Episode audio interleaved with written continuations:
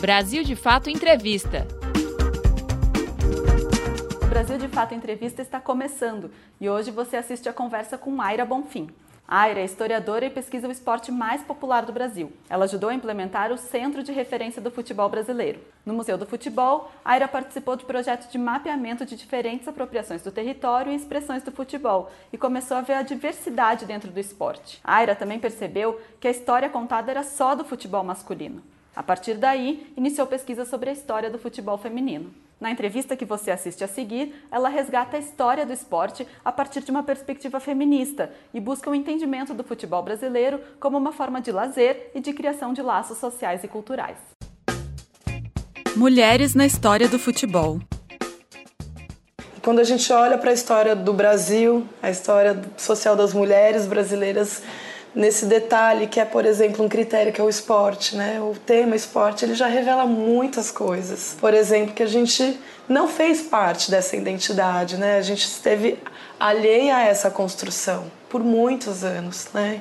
Então, para quem não sabe, né, existia um decreto-lei que proibiu as mulheres, desde 41, de estarem se organizando e experimentando essa mesma moda que chegava né, da Inglaterra e era apresentada como uma grande formação de uma ideia do que era Brasil. Então não se constrói, não se legitima a mulher pertencendo a esse ambiente, ao mesmo tempo a gente vai naturalizando uma ideia que tá tudo bem, tudo bem eu não ter jogado, não ter aprendido na escola, não ter participado do ambiente do futebol, seja dentro de campo, seja na arquibancada ou mais contemporaneamente trabalhando nesses espaços de clube, projetando um pouco desse ambiente é, empresarial que é o mercado ou futebol no Brasil. E aí isso pode ser projetado de várias maneiras, né? Que futebol é esse que a gente reproduz. Então, quando a gente fala futebol, necessariamente será que a gente quer falar mesmo de uma seleção brasileira, né? E de tudo que isso representa? Ou a gente quer falar um pouco desse universo dos clubes que estão alcançando assim suas primeiras divisões e o que que esse mercado representa? Ou a gente quer voltar, a gente quer voltar para uma ideia que esteja um pouco mais próxima, né, e pessoal nossa, que é esse futebol talvez que esteja na rua, um futebol que esteja num campo de várzea, num campo próximo da sua família, muito distante desses universos de representação primária da ideia da palavra futebol. Não à toa, dentro desse universo de quem pesquisa o futebol, né, principalmente na área das humanas, é, a gente foi até obrigado a cunhar uma outra palavra que é futeboys. A gente teve que trazer um S, né, um plural, porque de novo, né, quando se fala futebol, ele te levava só para um único pensamento, assim, de uma ideia do que representa esse esporte e, consequentemente, a sua identidade. Então, por vezes a gente se esforça para entender a interpretação desse futebol num país continental como o Brasil e não é da mesma forma, pelo contrário, né? Pensar essa ideia de ser um jogador de futebol, homem, né? E quantos meninos de fato conseguem se projetar numa ideia de ser um Neymar, de ser um homem que ganhou muito dinheiro, né? De ser realizado profissionalmente. Então isso é uma porcentagem muito pequena e ao mesmo tempo ela atinge uma amplitude muito grande. Então é, é um pouco a partir dessa ideia que a provocação vem da gente questionar um pouco, né? Que identidade é essa e que futebol é esse que a gente acolheu desde muito novo, né? Eu, a minha geração passada, a minha geração anterior e por vezes a gente pode melhorar um pouco essa projeção para o futuro. Perspectiva feminista do futebol. Acho que a grande ideia quando a gente pensa no futebol de mulheres é essa menina teve a oportunidade, de fato, de experimentar esse jogo e aí eu estou falando de um jogo como uma brincadeira, né? E isso a gente pode projetar em outros, muitos ambientes, onde de alguma forma mulheres são alicerçadas, são, enfim, é, colocadas numa periferia de, dessa experiência. Então, mulheres como experiências de liderança, né, outros esportes, outros ambientes que são ditos masculinos. Né? De alguma maneira, é, se cresce um interesse por experimentar uma ideia de ser jogadora de futebol. E isso é muito novo no sentido da quantidade de meninas que hoje podem pensar o futebol, né? Pensar o trabalho dentro do futebol, se pensar como uma locutora, como uma jornalista do futebol, e aí não só do futebol feminino, de qualquer futebol. Né? A grande pergunta é por que não mulheres puderam ocupar esse, esse espaço. Né? Então, quando a gente olha para a própria trajetória da Emily, né, que ocupou aí a, essa liderança como técnica de uma seleção brasileira há pouquíssimo tempo, mas pensar que a gente ainda tem várias outras lacunas, né? Porque uma, uma boa técnica não pode ocupar, inclusive, um, como técnica de uma seleção masculina, né? Por que não? Né? Se a ideia é uma ideia meritocrática, né? De, de técnica, de ser muito boa naquilo que se faz, a gente tem excelentes mulheres que são muito boas, inclusive jogando, inclusive na liderança desses, desses espaços a diversidade no futebol. No âmbito da memória, que talvez seja o tema que esteja um pouco mais próximo das minhas experiências de trabalho, né, como pesquisadora esses anos todos, era muito difícil você é, se referir a um futebol que não, não se aproximava das pessoas. E aí, principalmente trabalhando dentro de uma instituição museal, onde a memória desse tema é uma memória que não necessariamente está atrelada a um clube, a um selecionado brasileiro, a uma instituição como a CBF, etc. Você necessariamente tinha que se aproximar dessas outras experiências que estão espalhadas pelo país todo, né? procurando representatividade, procurando legitimidade. Então, por exemplo, existem mulheres que desde sempre jogaram bola e como que essas histórias ou como que esse lugar de uma mulher que joga bola nunca esteve representado dentro de uma instituição, de um museu que se propunha a representar as histórias desses personagens, inclusive. Nesse momento a gente então vai encontrar esse futebol sendo reinterpretado das mais diversas formas. E isso ainda muito distante de uma estrutura de mercado, né? não necessariamente ser jogador de futebol é ser profissionalmente e ser uma figura como se projeta a figura dos grandes jogadores de clubes e de seleção brasileira e até dos que atuam no estrangeiro, né?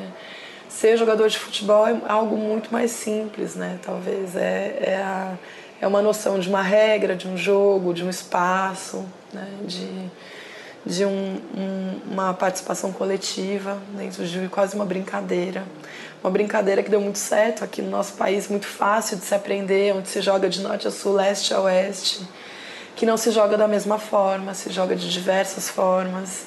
Então, quando a gente olha, por exemplo, a Liga de Futilama, que acontece lá no Acre, que está condicionada, por exemplo, a cheia e baixa do rio, então é uma natureza que está condicionada à hora que eu jogo e não jogo. Se eu vou pensar é, os várias etnias indígenas que vão jogar descalço e tá tudo bem, não é uma condição se eu já usar uma chuteira. Se eu pensar as segundas, as terceiras divisões, as relações né, de, de seus fãs e torcedores, mesmo que esse time não ganhe né, as mesmas cifras de um time como o Corinthians ou São Paulo, mas se você pensar a relação de afeto de, de, desses torcedores, o envolvimento, a rivalidade é similar à dos grandes clubes. Então, de alguma forma, você tem muitas camadas para entender esse futebol. Muitas, muitas. E nessas camadas você pensa, então, essa pluralidade, essa diversidade, essa inclusão, né? de pensar que a gente não está mais falando só de um, de um esporte praticado por homens, mas que um, é um esporte que, inclusive, pode alcançar um debate de gênero para pensar por que, que a gente não pode jogar junto. Ou por que em 2019, no Brasil, a gente não tem, por exemplo, um time misto Imagina um time com a Marta, com todo mundo, né? Porque, né? Que que, que, que, que é capaz de um órgão sexual separar a gente nesse, nesse nível, né? Onde a gente não possa ter outras variações desse mesmo esporte, né? E aí, de fato, quando a gente olha, vai fazer pesquisa de campo, esses, essas variedades existem, né? Como eu citei aqui algumas. Elas existem, elas são tão legítimas quanto esses outros futebols e aí você vai entender né, esses mercados, a visibilidade que é dada, a representação dentro dos meios de comunicação, da internet, da televisão, aberta, fechada. Aí você entende de fato né, por que, que esse futebol é, ficou tão singular. Né? Que também é, é um plano, é um projeto. E aí a gente pode romper com esse projeto, a gente pode abrir esse futebol para todo mundo A gente pode usar esse futebol para ser uma ferramenta de luta, uma ferramenta de outros debates, de debates políticos, de debates históricos, de debates sobre preservação de memória, que era um pouco o que acontecia no Museu do Futebol, uma vez que ele nunca teve o intuito de chegar num campinho de várzea e levar né, de lá o seu troféu, a sua foto antiga, mas de alguma forma é, respaldar aquele lugar, que ele entenda que aquilo é importante, que é um patrimônio daquele lugar e que ele poderia então, com essa parceria, chancelar como uma memória local, né, regional, das suas pequenas memórias se compõe um grande né, ambiente de preservação e de cuidado com um patrimônio que aí sim a gente vai entender um patrimônio verdadeiramente do futebol. Futebol raiz versus futebol moderno. É um futebol que tem uma projeção mercadológica já há muito tempo, né? Mas talvez esse caminho tomado, que não é recente, né? ele, ele esteja incomodando cada vez mais esse lugar onde se caminha, né? esse novo futebol né? Quanto vale um jogador, quanto vale a hora que eu dou um play para assistir um jogo, ou quanto custa acessar um estádio, quanto custa vestir a camisa do meu time, né?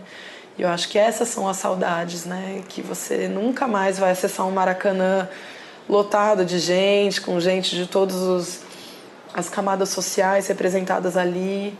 É, talvez você é, nunca mais se relacione com a ideia de uma Copa do Mundo dentro do seu país ou da sua cidade da mesma forma como a gente desejava 20, 30 anos atrás, né? Acabou um pouco a ingenuidade, acabou um pouco desses amores e de alguma forma clubes que tentam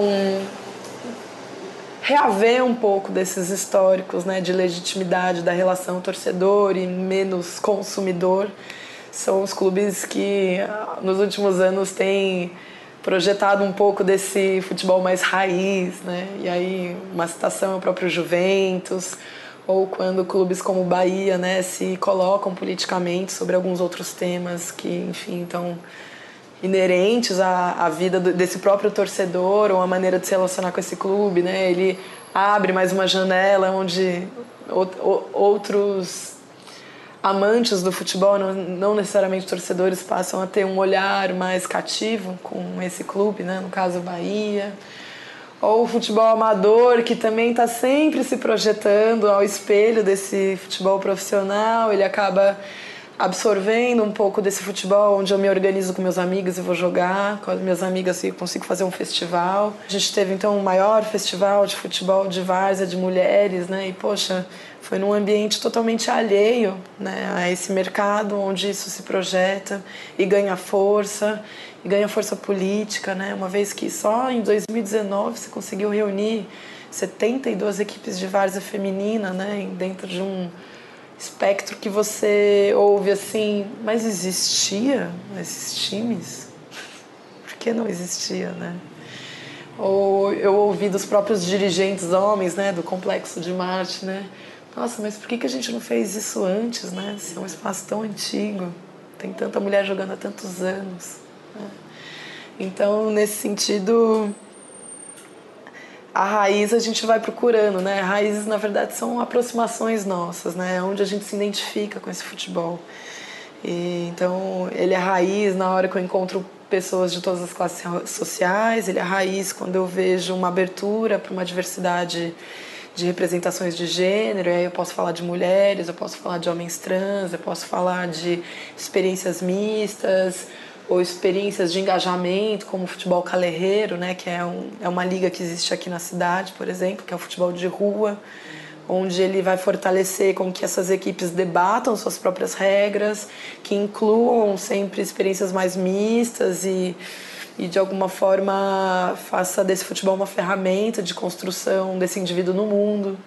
Né? Então é, é muito curioso assim ver que, que futebol é esse que a gente procura, se ele sempre teve no aspecto de ser um futebol profissional, um futebol dentro de uma categoria de clube que, enfim, há 70, há 40, 30 anos atrás já se caminhava em algo de se profissionalizar e se pensar como empresa. Né? Isso é uma evolução, não é uma chave que virou, mas ela assusta. ela assusta onde se chega, né? Os relacionamentos, a falta de intimidade dos seus jogadores com os seus clubes, dos seus técnicos, mas isso não é uma novidade, né? Acho que se a gente olha pesquisas antigas assim, a gente já tinha isso previsto, né? Ao mesmo tempo, hoje, é, com essa previsão, a gente também se abre para outras experiências de futebol e acolhe elas, né? Visibiliza elas, escreve sobre elas, estuda elas, né? Então, dentro da academia, essas experiências estão cada vez mais pulsantes, dentro de algumas mídias mais alternativas, né? A gente consegue projetar outros futebols e o futebol feminino acho que é um grande exemplo disso, né? Ele alcança um espaço. Ele, por mais que ele se profissionalize, ele ainda está numa outra categoria muito diferente do masculino. Aliás, nenhuma experiência esportiva está perto do futebol masculino. Né? Ele, na verdade, que sai da curva. Né? Não, não existe sustentabilidade dentro desse mercado que consiga imaginar que o vôlei feminino, masculino, outros, outras modalidades que o Brasil também tem, enfim, projeção, consigam se equiparar monetariamente ao que acontece com esse futebol. Então é um pouco isso. Vamos ver onde a gente vai chegar. Não sei se é tão sustentável por muitos e muitos anos, né? Mas o tempo vai dizer. Você está ouvindo a entrevista com Mayra Bonfim, historiadora e pesquisadora do futebol feminino brasileiro. Futebol feminino hoje.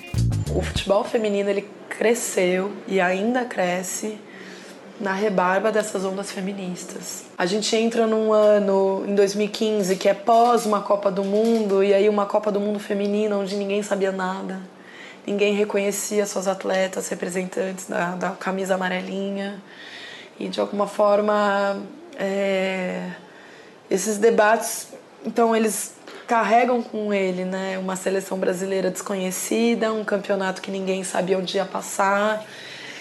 E aí ele vai chegar numa onda que é uma onda de uma escada, né, praticamente, né? Acho que ele não é uma onda que vai e volta, ele é uma onda escada, porque a gente nunca mais retrocedeu para onde a gente estava em 2015 ou para onde a gente estava antes, né?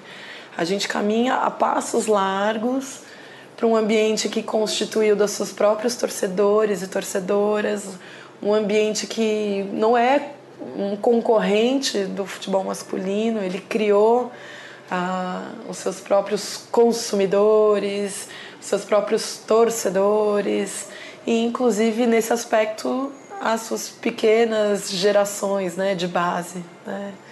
E isso é, é uma colheita que principalmente os campeonatos é, da Federação Paulista, né, que é o, o próprio paulista que teve agora a final entre o Corinthians e São Paulo. Quando a gente olha o Brasileirão, quando a gente olha a Libertadores, né, o público que hoje né, dá voz dentro da arquibancada, dentro da internet, dentro do debate do que é que, do que não é aceito mais para esse futebol feminino, ele é um público que veio dessa rebarba feminista. Né? E isso é muito bom, é muito bom para quem já estava nesse ambiente, né? as jogadoras que estão aí há décadas, né? a própria Marta, a Cris. Ele é bom para quem está chegando agora, ele é bom para o ambiente de organização desses próprios campeonatos, né? Então, os assédios, a ideia de você sexualizar essas jogadoras para poder vender esse futebol, que é algo que a gente ouviu por muito tempo, a ideia de você pensar essas revistas, né, de novo, né, olhando para essa mulher como um objeto, como um consumo, tudo isso então passa a ser a ganhar um debate de um nível muito maior, muito melhor do que a gente tinha, né? Sempre se falou de futebol feminino, sempre existiu a revista Placar para falar desse futebol, mas era sempre em função de um público consumidor masculino, então feito feito por homens e para homens. Né? Então hoje a gente tem mulheres fazendo esse futebol e mulheres ocupando esse futebol. Então a gente não consegue mais conceber ideias daqueles machismos declarados, dos assédios sexuais declarados que esse ambiente de alguma forma normalizava. Possibilidades para o futebol hoje.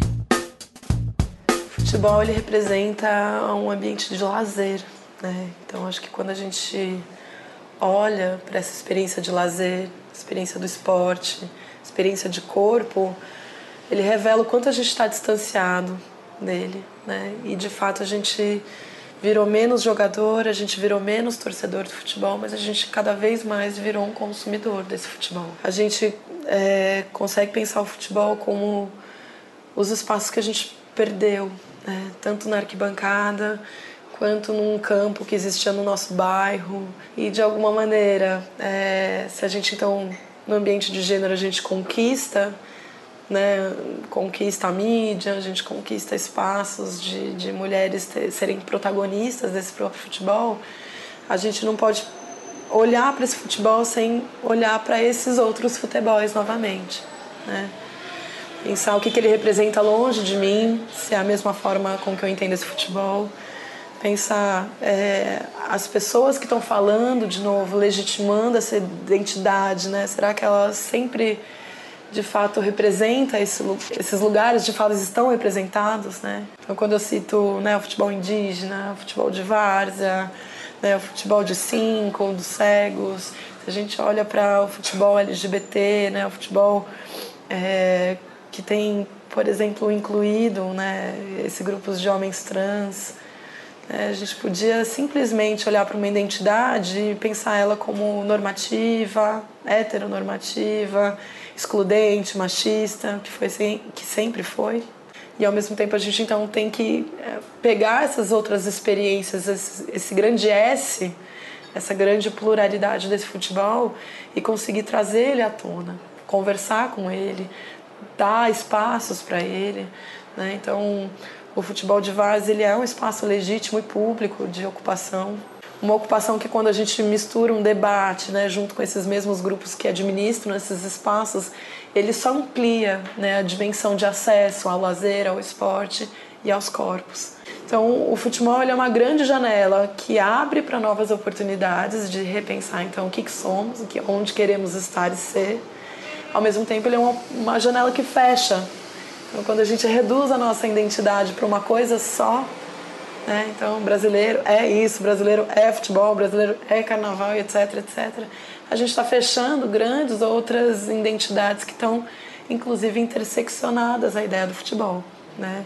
Os movimentos negros, os movimentos populares de bairro, os movimentos de reivindicação de, de espaços do Estado, né, onde o Estado não está aqui na, na, na, nossa cidade, né, nessa metrópole, sempre estão relacionados ao futebol e a gente não conhece essas histórias. Né? Então eu olho esse, esse tema dos futebols como uma grande oportunidade da gente desconstruir uma identidade e construir novas identidades que abarquem todas as nossas diferenças. Você acabou de ouvir a conversa com Aira Bonfim, historiadora e pesquisadora do futebol feminino brasileiro. Para conferir mais entrevistas como essa, acesse o Brasil de Fato Entrevista no Spotify, no Deezer ou no iTunes, ou inscreva-se no nosso canal no YouTube para receber as notificações. Apresentação: Cris Rodrigues. Entrevista: Vanessa Nicolave. Edição: Vanessa Nascimento e André Paroche. Coordenação: Camila Salmazo e José Bruno Lima. Direção: Beatriz Pasqualino e Nina Fidelis. Brasil de Fato Entrevista